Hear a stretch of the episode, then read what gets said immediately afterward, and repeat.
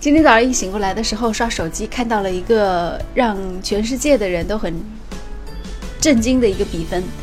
那么，在今天凌晨，巴西对德国的这场比赛当中呢，德国队是以七比一大胜巴西，让全场的无数巴西球迷哭的是痛彻心扉，有人简直就是要开始嘶吼了。而且我听说，在局面开始了三十五分钟，就有很多巴西球迷在球场里退场了，他们没有办法来接受。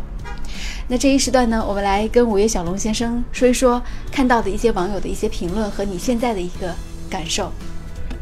虽然昨天没有选择熬夜看这场球，但是经过了数个小时以后，听到这样的消息，仍然觉得非常的诡异和不敢置信啊。我们知道，一向以来，巴西就跟足球。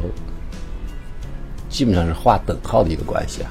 谈到足球，就会想到巴西，巴西队的比分，巴西队的能力，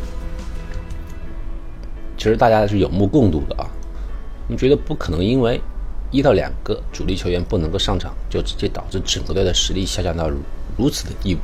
内马尔，哎，以七比一这么悬殊的比分，甚至可以说很诡异的比分，爆出了一个如此大的冷门。觉得太让人匪夷所思了，就感觉他场中无人。哎，对，而且看到那个数据的那个数据比分里面，好像是刚刚前半个小时就已经输到了三比零了，完全十拿九稳的输掉了，就是太令人觉得诡异了。因为德国队，我们其实前期也看到过，德国队跟法国队踢的球也好，是吧？就是说，还是前面其他比赛的表现，德国队是拥有一定的实力。但是也只是种子队的其中一员，他的实力不应该高出对方如此之多。你看到有些人很很形象的比喻说，他说 巴西队的这个表现完全像是被中国队附体了一样。既然踢现出现了七比一如此悬殊的比分，哎，甚至还有人说，他说，哎，如果是中国队的话，应该是七比零，七比一的话已经是超水平发挥了，他不可能进那么一个球。但是既然说到中国队的话，我跟你说一点题外的话，就是说，中国队曾经也跟巴西巴西队打过很多场练习赛啊。对。嗯，我们也知道双方的实力是有很大的差距的，但是像这样的练习赛里面，顶多也只能够达到四比零或者五比零。因为一个比较稳赢不输的一个局面的话，我相信对方不可能会努力的去进这么多球，是没有意义的。因为世界杯的决赛是不算净胜球的。所以你在前半场的话打到三比零的时候，在像这样大的比赛里面，你已经知道了，对方是不可能有翻盘的机会了。你就算点球，比赛也不可能点出七比一。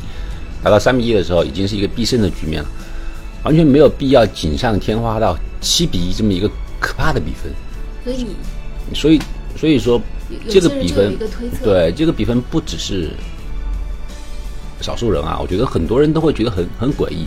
因为大家前段时间的新闻里面也谈到了，就是说这一次世界杯比赛里面有很强的，就是说博彩公司的操纵的痕迹。嗯。虽然说我们不愿意去这样猜测，但是这个比分确实让人觉得太不可思议了。那我们其实可以看一下谁下注买了这个七。因为前一段时间的时候，所有的四个强队啊，四强队，他们的。夺冠的希望基本上是被大家平摊的，就是说谁都有这个可能。也就是说，他们的实力其实，在伯仲伯仲之间，不应该出现如此悬殊的比分，太神奇了。因为不能不怀疑，在比赛的外面可能会有另外一个可能性存在。